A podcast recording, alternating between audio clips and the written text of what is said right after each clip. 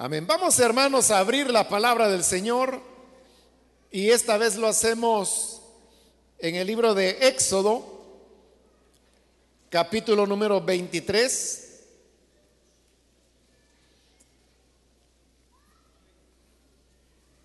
Hemos estado estudiando el libro de Éxodo y hemos ido avanzando versículo a versículo y ahora corresponde leer en el capítulo número 23.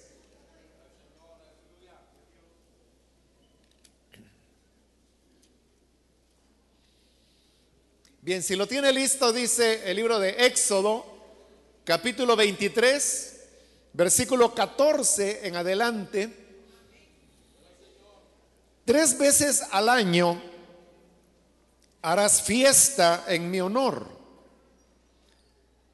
La fiesta de los panes sin levadura la celebrarás en el mes de Aviv, que es la fecha establecida. Fue en ese mes cuando ustedes salieron de Egipto. De acuerdo con mis instrucciones, siete días comerán pan sin levadura. Nadie se, presentará ante mí con las manos vacías. La fiesta de la cosecha la celebrarás cuando recojas las primicias de tus siembras. La fiesta de recolección de fin de año la celebrarás cuando recojas tus cosechas. Tres veces al año, todo varón se presentará ante mí, su Señor y Dios. No mezcles con levadura la sangre del sacrificio que me ofrezcas. No guardes hasta el día siguiente la grasa que me ofreces en las fiestas. Llevarás a la casa del Señor tu Dios lo mejor de tus primicias. No cocerás ningún cabrito en la leche de su madre. Amén. Hasta ahí dejamos la lectura. Pueden tomar sus asientos, por favor.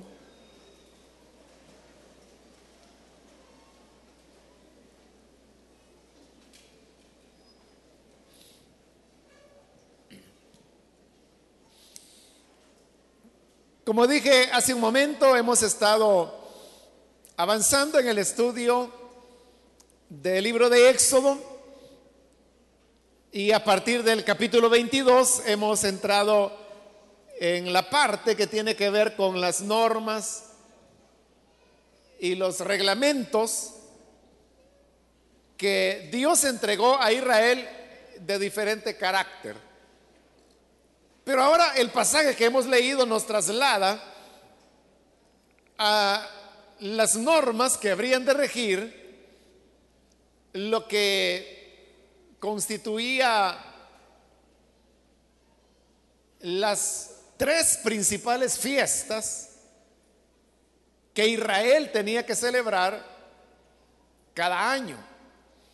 Es decir, que esta era como el programa que Dios entregaba a Israel para que en base a ellos, a, este programa, ellos pudieran regular y construir su adoración al Señor. Es decir, que ellos sabían que en determinada fecha del año había que realizar determinada fiesta. Son tres fiestas. Luego otra aproximadamente dos meses más tarde, y la siguiente venía siendo de tres a cuatro meses después. Eso significaba que habían épocas marcadas en el año para poder realizar cada una de estas fiestas que tenía eh, sentidos en algunos de, alguna manera comunes las tres, pero desde otro punto de vista, con ciertas peculiaridades que vamos a, a, ver en el camino. Es decir, que esto era como la base del calendario litúrgico del pueblo de Israel. Se le llama calendario litúrgico a aquellas fechas establecidas durante un periodo, normalmente un año, en donde se establece cada una de las cosas que se van a ir realizando. Quizá el ejemplo más cercano a nosotros culturalmente es el de la Iglesia Católica. La Iglesia Católica tiene también un calendario litúrgico, que por ejemplo, podemos decir que si tomamos el, año calendario, comienza el 6 de enero, que es cuando dentro de ese calendario litúrgico la llegada de los reyes a adorar al Señor que ha nacido. Luego, bueno, hay eventos para cada semana y diversos periodos, pero luego quizás el otro gran elemento del calendario litúrgico católico es la celebración de la Semana Santa, que concuerda con la semana de la Pascua en Israel y que se menciona aquí. Luego, después de eso, vienen otra serie de celebraciones que Está, por ejemplo, el tema de la transfiguración, que es en, agosto, cuando la iglesia litúrgicamente conmemora la transfiguración del Señor Jesús en el monte. Y luego, más adelante, en diciembre, viene pues la Navidad, obviamente como otra de las celebraciones litúrgicas dentro del catolicismo.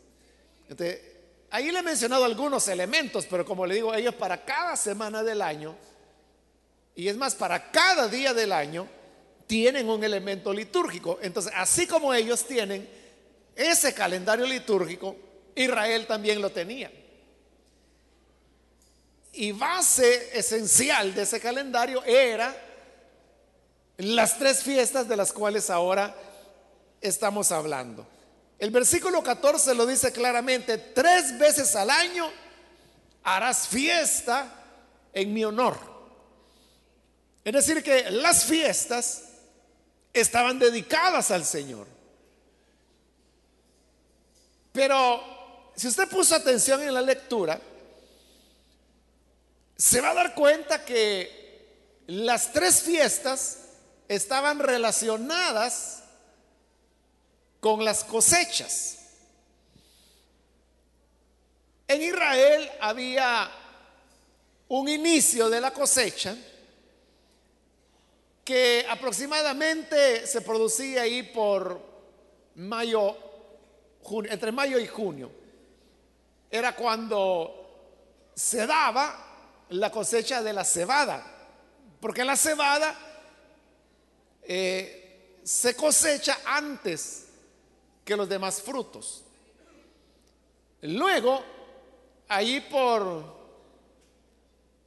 julio, es cuando venía ya la cosecha general de los demás productos que ya no eran cebada, porque la cebada era antes, pero luego venía eh, todo lo demás, eh, el higo, eh, que era pues un elemento básico en la cultura, el trigo, venía también la cosecha de los olivos, de donde sacaban el aceite, etc.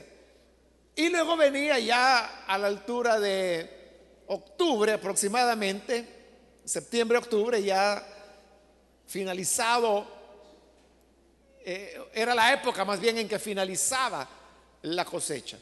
Entonces vea, eran tres momentos en Israel donde había algo que se recibía de la tierra. Primero era la cosecha de la cebada. La segunda era la más importante porque era el inicio de la cosecha de todos los demás productos que no era cebada. Y la tercera fecha, que era la de octubre, era cuando finalizaba el periodo de cosecha y ya la recolección de todos los productos se había realizado. Las tres fiestas que el Señor está mencionando acá se realizan precisamente cuando se van a desarrollar cada una de estas tres cosechas. Es decir, que la primera fiesta, que es la fiesta de los panes sin levadura, se hacía coincidir con la cosecha de la cebada, que era la que se daba primero. Luego venía la segunda fiesta, que era la de la cosecha, que era precisamente donde comenzaba la cosecha de todos los demás productos. Y por último estaba la fiesta de la recolección, que era la que se celebraba cuando la recolección de la cosecha había terminado. eso es bien importante, hermanos, porque eso hizo de Israel un pueblo diferente a los demás pueblos y culturas de la tierra. Porque en las demás culturas, toda su, su construcción religiosa estaba basada en los astros, en las estrellas, en el sol, en la luna. Y por eso es que las deidades de los pueblos se reflejaban en las constelaciones, en el sol, en la luna, en las estrellas. Eso fue así en las culturas. Pero en el caso de Israel, usted puede ver que no hay ningún elemento eh, en todo el panorama que las escrituras nos presentan, jamás hay ninguna referencia religiosa que se haga a las estrellas o que se haga al sol o que se haga a la luna. Y cuando se hace es para condenar precisamente el atribuirle a los cuerpos espaciales o interestelares algún tipo de divinidad. En lugar de que el culto de Israel estuviera atado a los astros, estaba atado a las cosechas. Porque para ellos había una clara diferenciación entre lo que era el creador y lo que eran las criaturas. Ellos sabían que las estrellas podían verse majestuosas en una noche, o el sol se podía ver radiante al levantarse cada mañana, o la luna podía verse hermosa cuando estaba en su plenitud en alguna noche. Pero ellos sabían que todo eso había sido creado por Dios.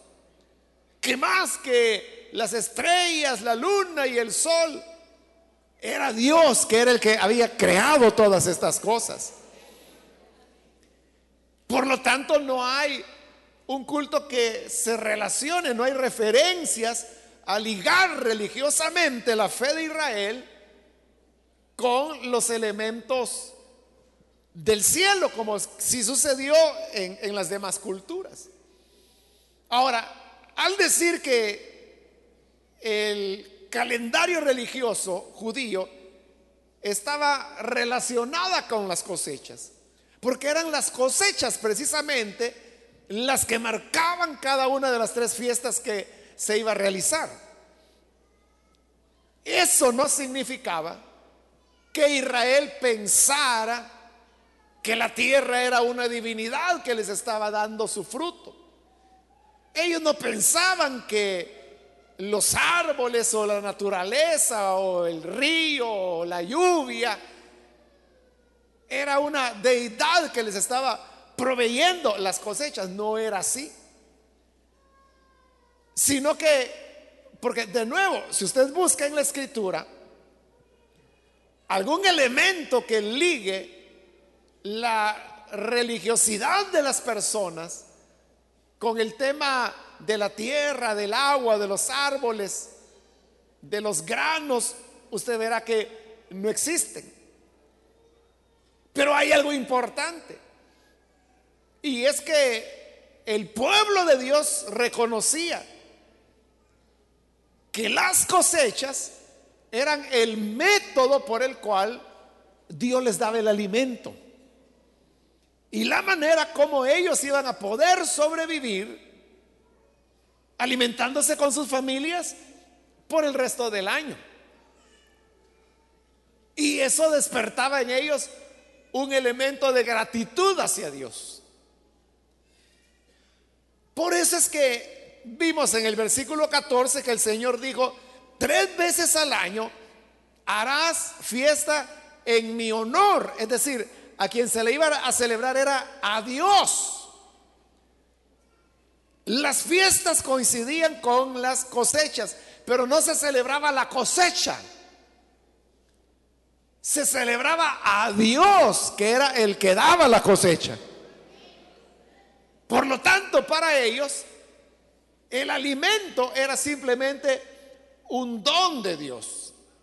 Entonces, veamos cuáles eran las tres fiestas. Dice el versículo 15, la fiesta de los panes sin levadura. Esa era la primera, la primera de las tres. La fiesta de los panes sin levadura la celebrarás en el mes de Aviv, que es la fecha establecida. Y era precisamente en el mes de Aviv cuando se producía la cosecha de la cebada, como ya le expliqué que era una cosecha que se anticipaba aproximadamente dos meses a todos los demás productos de la tierra. Ahora, como el calendario hebreo era un calendario lunar, y no solar, como el que nosotros utilizamos hoy en día, resulta que las fechas no coinciden, porque los periodos en el calendario hebreo, ya se lo dije, se medían en base a los ciclos de la luna. En cambio, nuestro calendario se mide en base a los ciclos del sol y por eso es que no hay una correspondencia. Por eso, si nos preguntamos, ¿a qué mes equivalía Aviv? La respuesta es que depende. Pero depende de qué?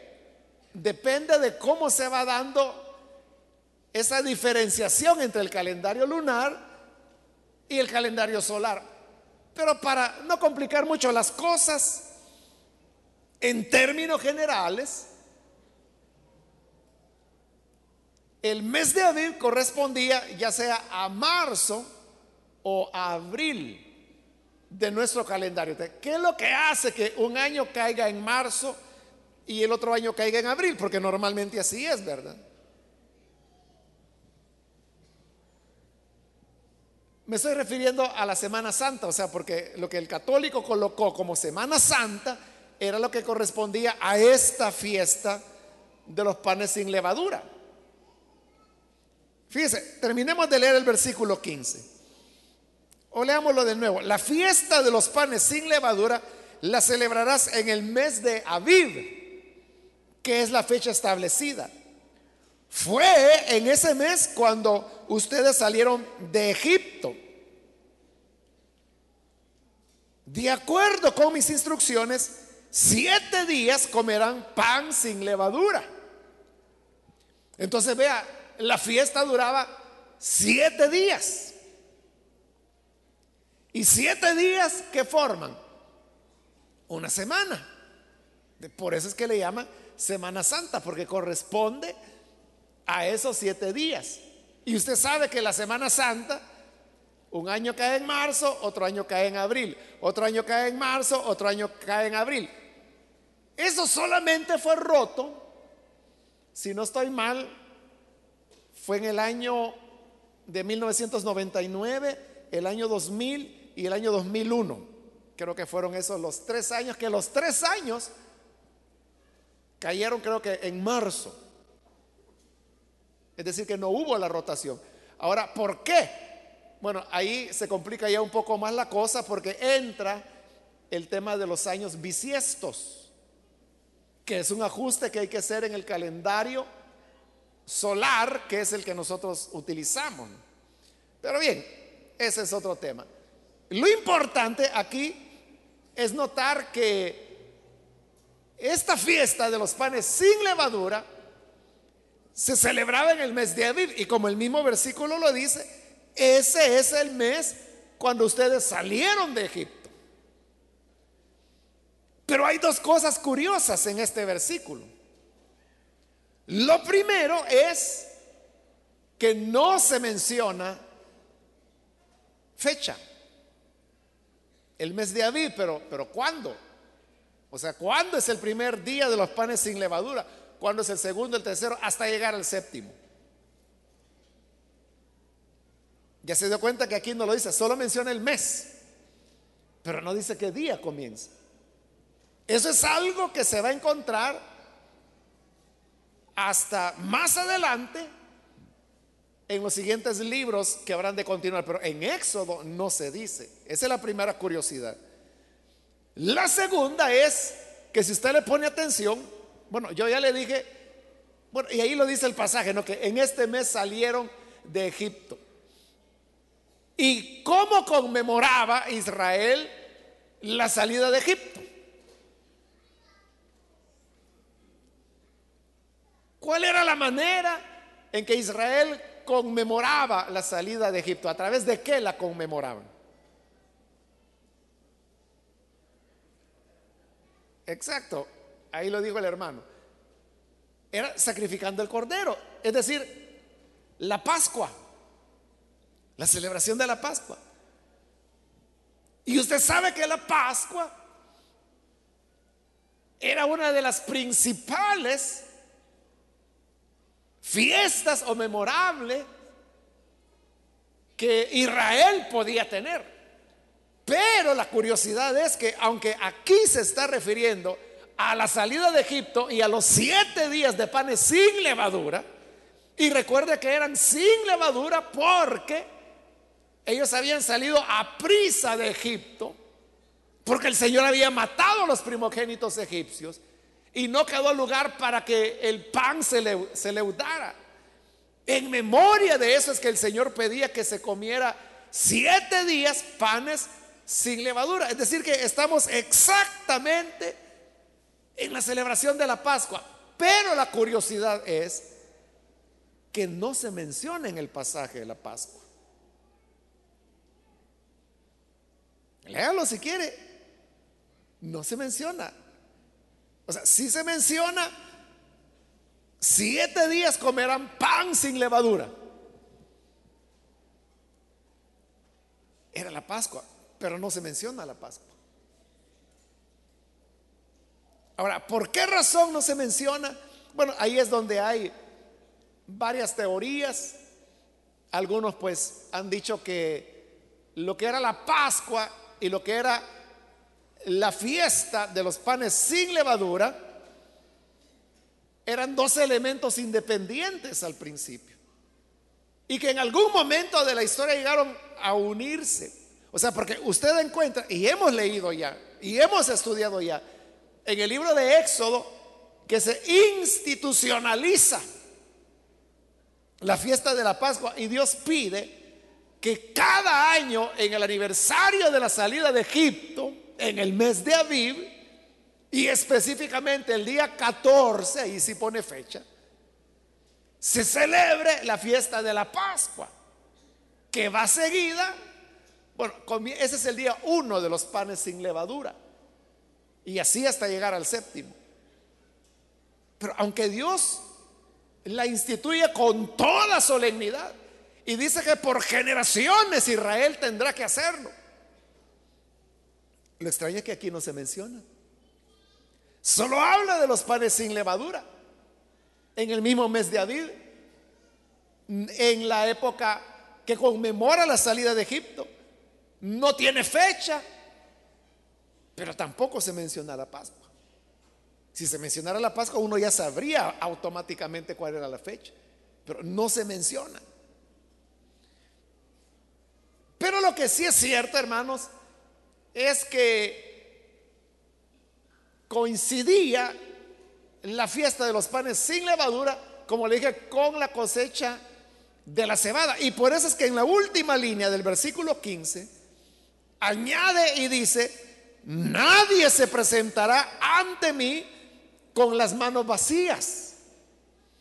Es decir, nadie podía ir delante del Señor sin llevarle nada. Tenía que llevar una ofrenda y como era la cosecha de la cebada, entonces uno intuye que cuando Dios dice, nadie se presentará ante mí con las manos vacías, era que debían llevar cebada. ¿Por qué tenían que llevar cebada al Señor? Porque era la expresión de la gratitud. Era Israel reconociendo que Dios les había dado la cebada con la cual se iban a alimentar todo el año. Entonces era como decirle, Señor, aquí te traigo este poco de cebada. Y con esto te expreso mi gratitud, porque tú eres mi proveedor. Como reconozco que tú eres mi proveedor, entonces yo te traigo en gratitud parte de lo que tú me has dado. Claro, entre tanto israelita que había, aunque fuera un puñado de cebada que cada quien trajera, al final eran cantidades enormes de cebada que había. Eso era el alimento de los sacerdotes y de los levitas.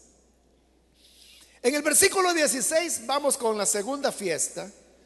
Dice, la fiesta de la cosecha la celebrarás cuando recojas las primicias de tus siembras.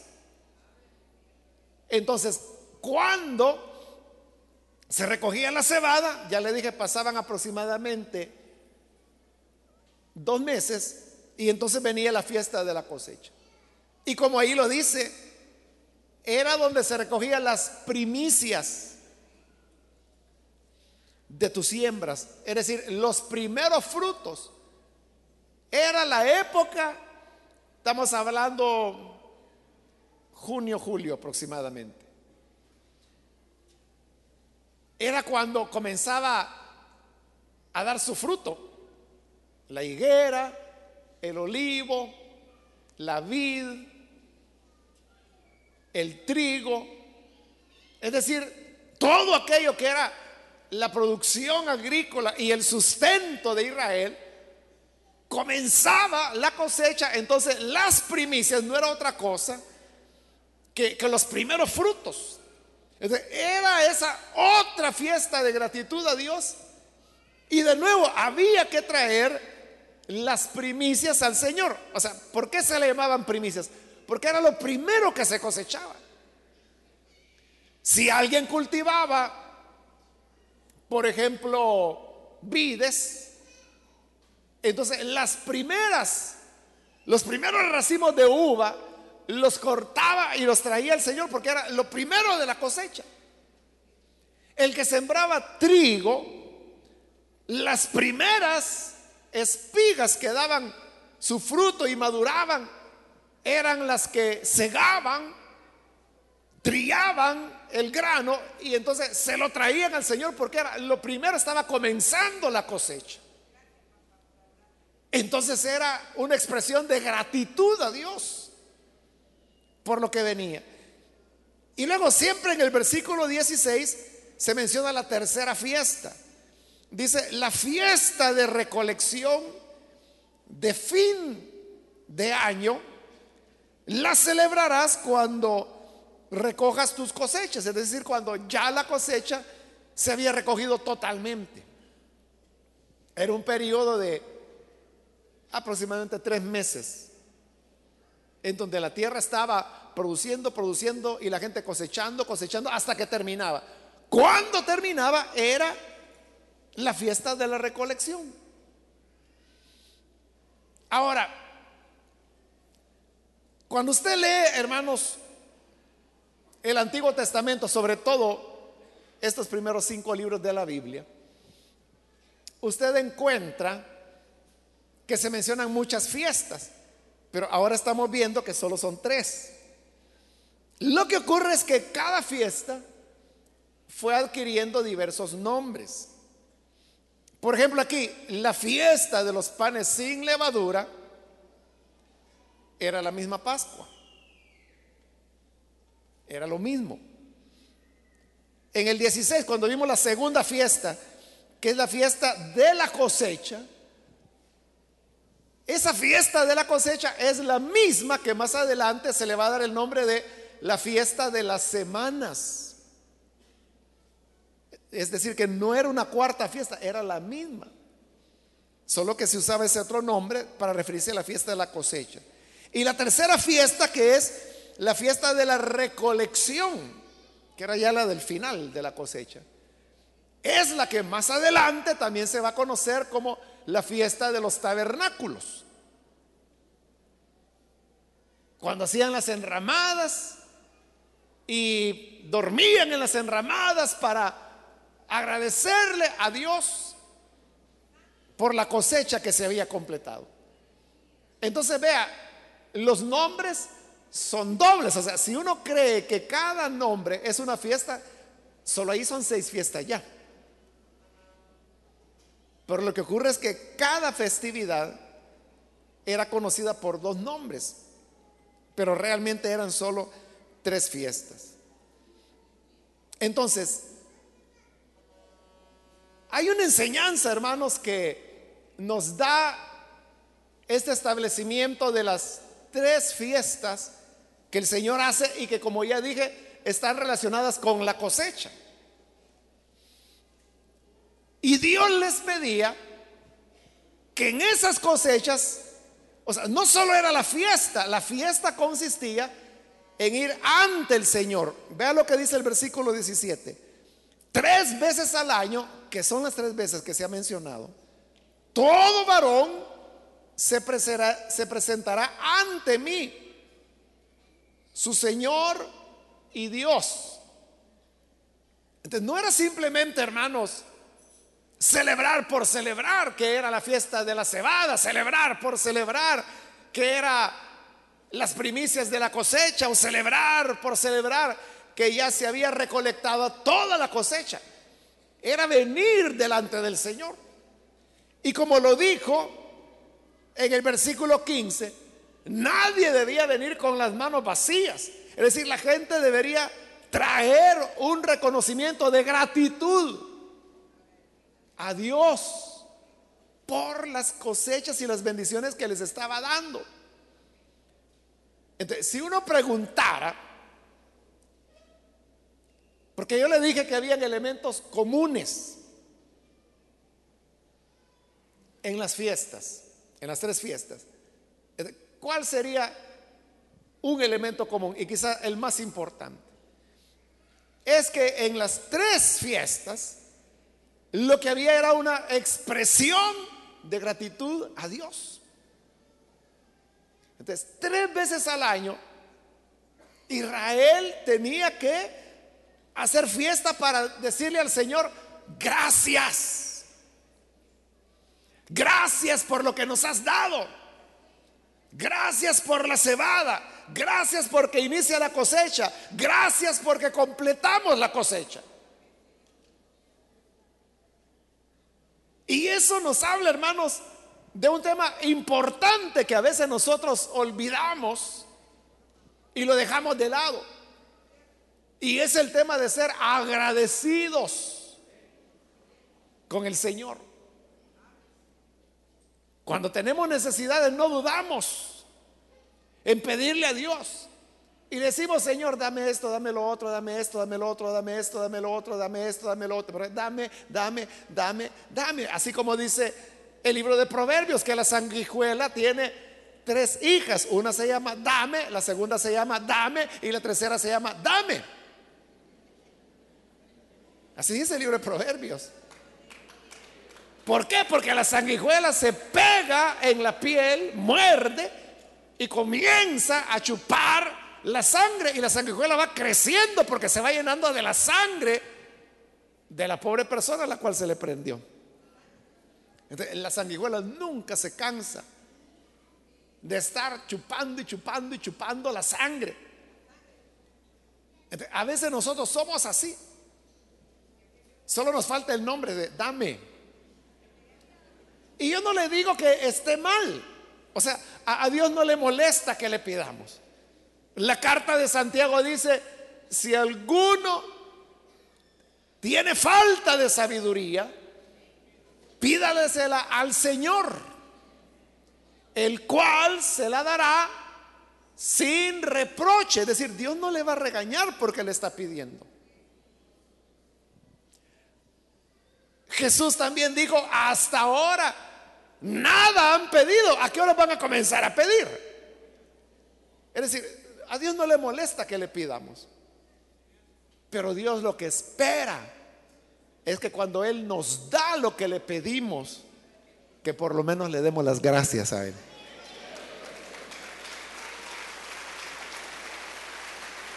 Esa es la enseñanza. Esa es la enseñanza de por qué las tres fiestas coinciden con cosechas. Porque ellos estaban recibiendo. Ellos ahora tenían que expresar su gratitud a Dios. Igual que como sucedió con aquellos diez leprosos. Los diez vinieron a Jesús y los diez le dijeron, Señor, ten misericordia de nosotros. Y Jesús les dijo, vayan al sacerdote y muéstrense delante de él.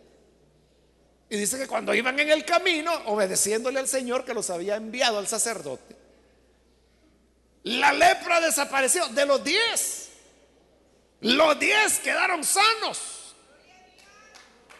Y de los diez, nueve siguieron el camino al sacerdote. Pero uno de ellos dijo, no, yo voy a ir al sacerdote, pero primero voy a regresar para darle las gracias al Señor. regresó y se postró ante el Señor y ahí postrado le dio las gracias. Y Jesús dijo, ¿y los demás dónde están? Y el hombre dijo, bueno, pues yo no sé. ¿Dónde están los demás? Yo no sé. Pero yo aquí estoy. Gracias Señor porque me sanaste. Y Jesús dijo, bueno, que no fueron diez los sanados. ¿A dónde están los otros nueve? Vea, si este hombre, el único leproso agradecido, bueno, el ex leproso agradecido, si no vuelve a darle las gracias a Dios, los discípulos ni se hubieran enterado que había ocurrido un milagro. Porque los diez se hubieran ido y ya no hubieran regresado. Nadie se hubiera enterado de que los diez fueron sanados y supieron que eran los diez, por lo que Jesús dijo, ¿acaso no fueron diez los sanados? Y solo este volvió. Y lo peor que era un samaritano. Medio pagano, ¿verdad? Ni siquiera era hijo de Dios. O sea, hijo de Israel. Y era el único que volvió a dar las gracias. Entonces vea,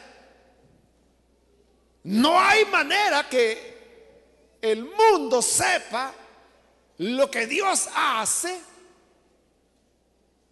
sino solamente cuando le damos las gracias. Lo que le dije, si ese único leproso que volvió no hubiese vuelto, los discípulos no se hubieran enterado que Jesús sanó a los diez. Pero por uno que volvió, supieron el milagro. Las personas no se van a enterar de todo lo que Dios hace a menos que nosotros expresemos nuestra gratitud a Él.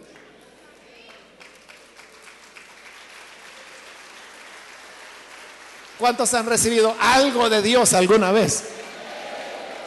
Claro, ¿verdad? Todos hemos recibido larga lista de bendiciones de Dios. La pregunta es, ¿le hemos dado gracias a Dios? Hay personas que que dice, hermano, ¿y en la iglesia por qué no hay testimonios? Pero oiga, y si dijéramos, bueno, vamos a dar tiempo para testimonios, hermanos. Nos llega agosto y nosotros aquí todavía oyendo testimonio. Pero ¿sabe qué? Lo más importante es que el testimonio lo reciban aquellos que no conocen de Jesús. Usted puede dar testimonio en las células, en la calle, en el bus, en el parque, con sus compañeros. O sea, ser testigo de Cristo no solamente lo es dentro de la iglesia, porque la iglesia se acostumbró a darse testimonio a sí misma. Bueno, hermanos, con frecuencia, cierta frecuencia, vienen cartas que otros pastores de otras iglesias nos envían. Y dice, hermano, le invitamos a usted y a su congregación para que venga a la gran campaña evangelística que vamos a tener la fecha tal. O sea, es para evangelizar la campaña. Y me están pidiendo que vaya yo con la iglesia. ¿Entiende? ¿Para qué, verdad? Si ya son iglesia. por hacer bulto. Porque eso es lo que desean, ¿no? Que llegue mucha gente, pero lo ideal es que llegara mucha gente, pero gente que no conoce a Jesús, porque es campaña evangelizadora. Es para evangelizar a los que todavía no conocen al Señor. Por supuesto, yo nunca le he dicho vamos a tal cruzada, ¿verdad? Primero porque cómo hacemos para llevar toda la iglesia. Y por otro lado, si es evangelizador, que inviten amigos, no a otros creyentes. Entonces, el testimonio se debe dar ante los incrédulos. Y cuando nosotros contamos y agradecemos a Dios, por eso, oiga, esto que muchos llaman los cultos de acción de gracias, eso todos deberíamos hacerlo, hermanos. Todos deberíamos hacerlo. Hay gente que dice, mire, yo quiero hacer un culto de acción de gracias porque fíjese que yo estaba enfermo, pero el Señor me sanó. Si no hubiera sido por Él, yo ya estaría muerto. Excelente, hágalo. Invite a muchos amigos, amigos, para que le oigan cuando usted le diga, Señor, te doy gracias porque me diste la vida. Y eso da a conocer lo grande que Dios está haciendo ahora. Por eso es que muchas personas se preguntan, ¿y por qué Dios ya no actúa como actuaba antes? Cuando dicen antes se refieren a la época de la Biblia. Pero nosotros sabemos que Dios sigue actuando hoy. Que Dios está vivo, que es el mismo ayer, hoy y por los siglos, como también lo dice la palabra de Dios.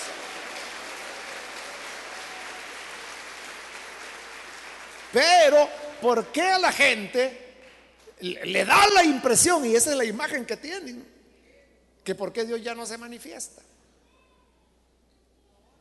Es porque nosotros no contamos, no agradecemos todo lo que Él está haciendo.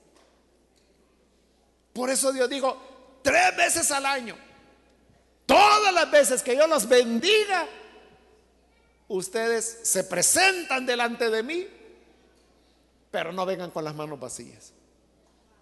Traigan algo como expresión de gratitud a Dios.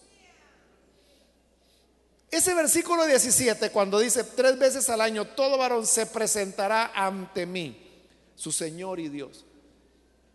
¿Qué significaba eso de presentarse ante el Señor?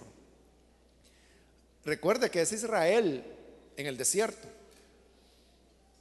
Y ya en el siguiente capítulo comenzaremos a ver que Dios le dice a Moisés que tiene que construir un tabernáculo, una tienda que es donde Dios va a morar. De presentarse ante el Señor era ir al tabernáculo que estaba ahí, quedaba en medio. En el centro quedaba el tabernáculo y alrededor del tabernáculo se iban ubicando las doce tribus, en orden, ahí está en la Biblia el orden en que cada tribu tenía que acampar. Entonces la gente salía de sus tiendas e iba al centro donde estaba el tabernáculo. Eso era presentarse ante el Señor.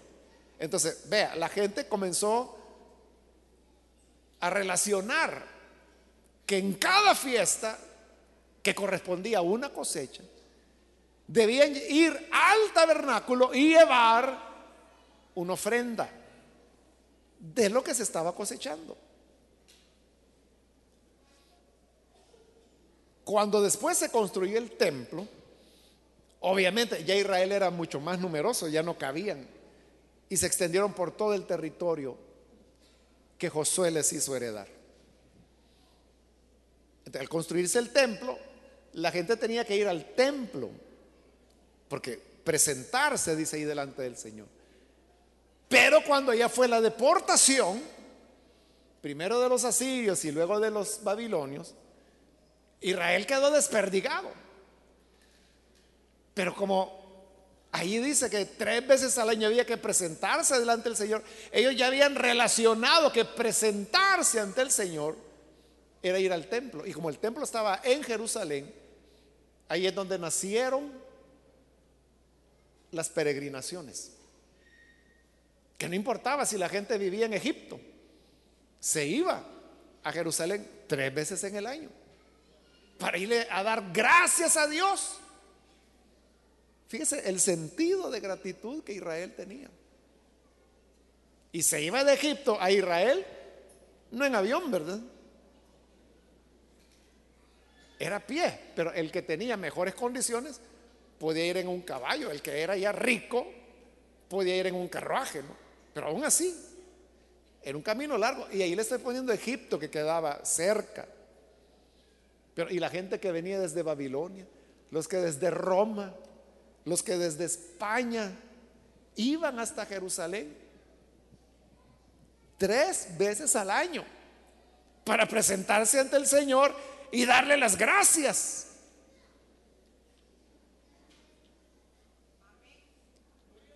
eso es lo que yo le digo, una profunda gratitud. la pregunta es, tenemos nosotros esa gratitud.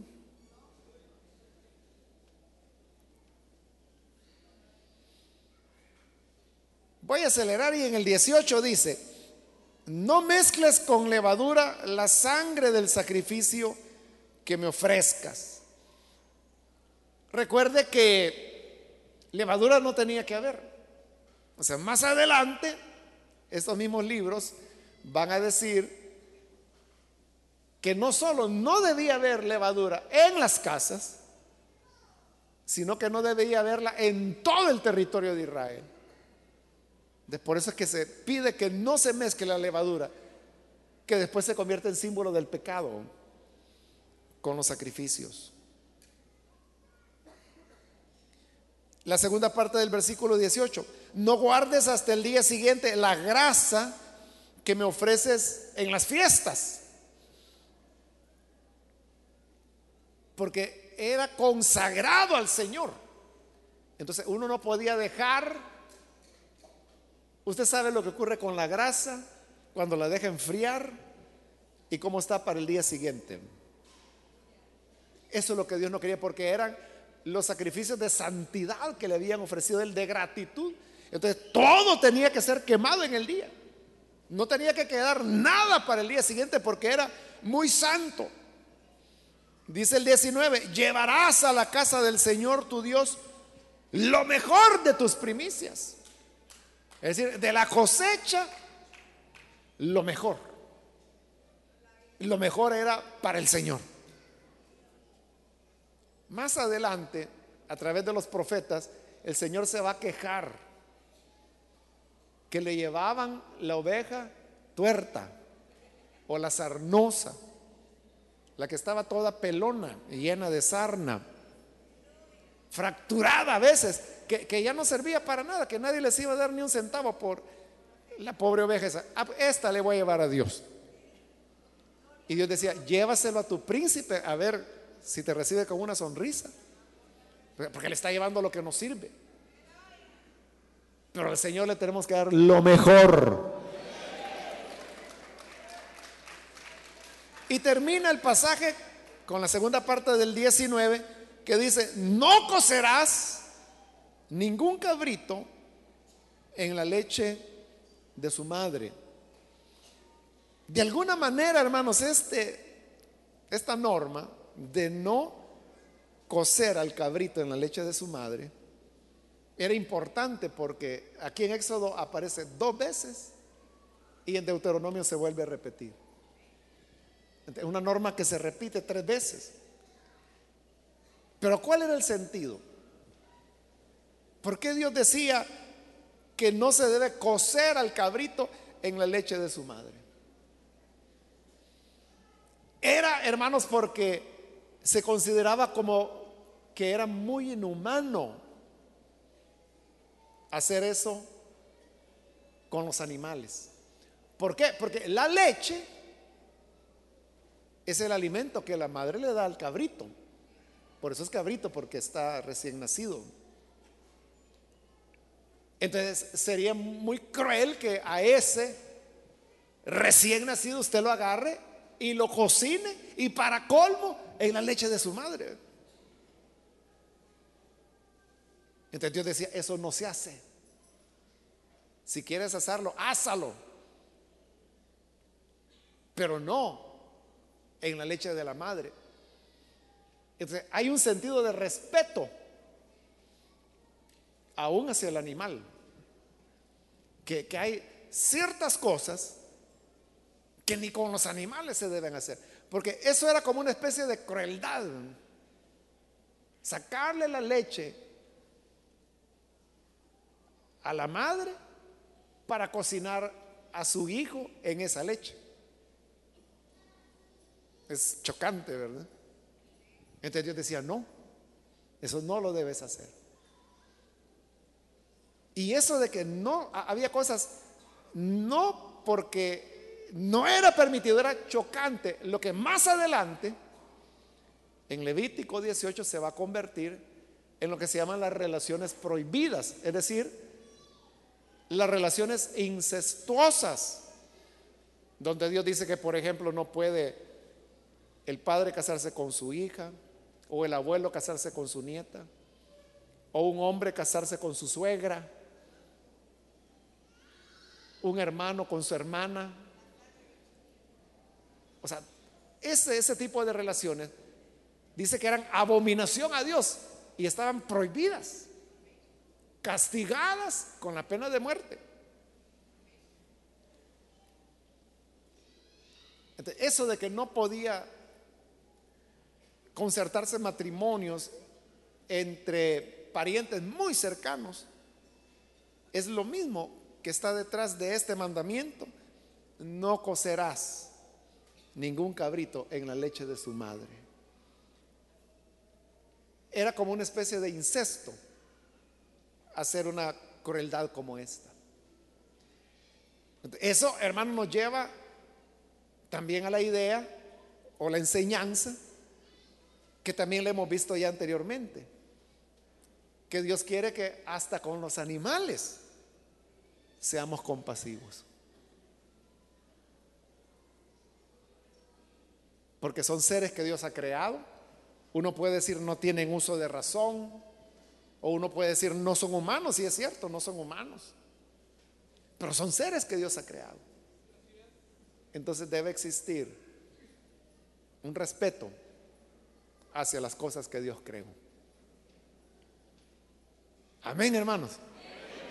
Vamos a orar, vamos a cerrar nuestros ojos. Y vamos a inclinar nuestro rostro también.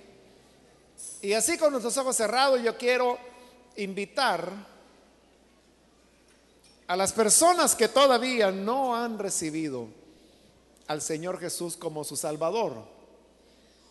Pero si este es su caso, yo le animo para que ahí en el lugar donde usted se encuentra, pueda recibir al Señor Jesús en su corazón. Si hay con nosotros alguna persona, algún amigo o amiga que es primera vez que usted cree en el Señor,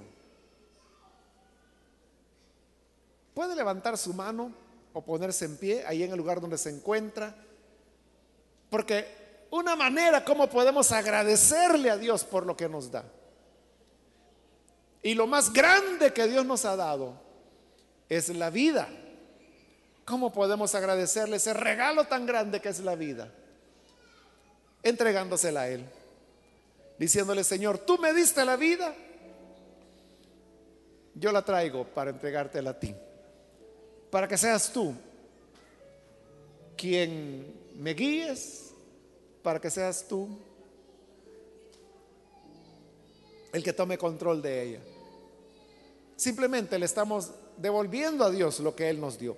¿Quiere usted entregarle a Él todo lo que usted es? Póngase en pie, por favor. Ahí en el lugar donde se encuentra, con toda confianza, póngase en pie para que podamos orar por usted. Y de esta manera la gracia del Señor le alcanzará y usted podrá venir para tener una experiencia de nuevo nacimiento algún amigo o amiga que es primera vez que necesita creer en el Señor. Puede ponerse en pie y vamos a orar. O si hay algún hermano o hermana que se alejó del Señor. ¿Por qué fue su alejamiento? Pudiera ser que el alejamiento es porque en algún momento dejamos de agradecerle a Dios. Ya no le dimos las gracias. Pero reconciliarse con Él es decirle, Señor, traigo de nuevo lo que soy, traigo de nuevo mi vida y la entrego a ti. ¿Quiere venir al Señor? Muy bien, aquí hay una persona, Dios lo bendiga, bienvenido. ¿Alguien más que necesita venir? Le invito para que se ponga en pie, acérquese, vamos a orar. ¿Hay alguien más? Muy bien, aquí hay un joven, bienvenido. ¿Alguien más que necesita pasar? Venga porque la puerta está abierta para que la gracia del Señor le pueda alcanzar. A usted que nos ve por televisión también le invito para que se una con las personas que están aquí al frente y reciba al Señor en su hogar. Padre, te damos las gracias porque cada día tú sigues tocando los corazones, transformando a las personas. Te rogamos por aquellos que a través de televisión, a través de la radio, y que aquí en este lugar están creyendo en ti. Padre, que transforme su vida. Ahora que ellos vienen a decirte, te entrego mi vida, devuelvo lo que tú mismo me diste. Toma el control de esas vidas, guárdalas, protégelas, guíalas, edifícalas, perfeccionalas hasta el día en que podamos ver tu rostro en gloria y alcancemos la gloriosa esperanza que nos has dado. Bendice a tu iglesia, enséñanos y ayúdanos a ser agradecidos para que siempre, cada día de nuestra vida, podamos, Señor, vivir a la luz de tu rostro. Te agradecemos, te bendecimos, Señor, en el nombre de Jesús, nuestro Salvador. Amén. Bendito sea el Señor.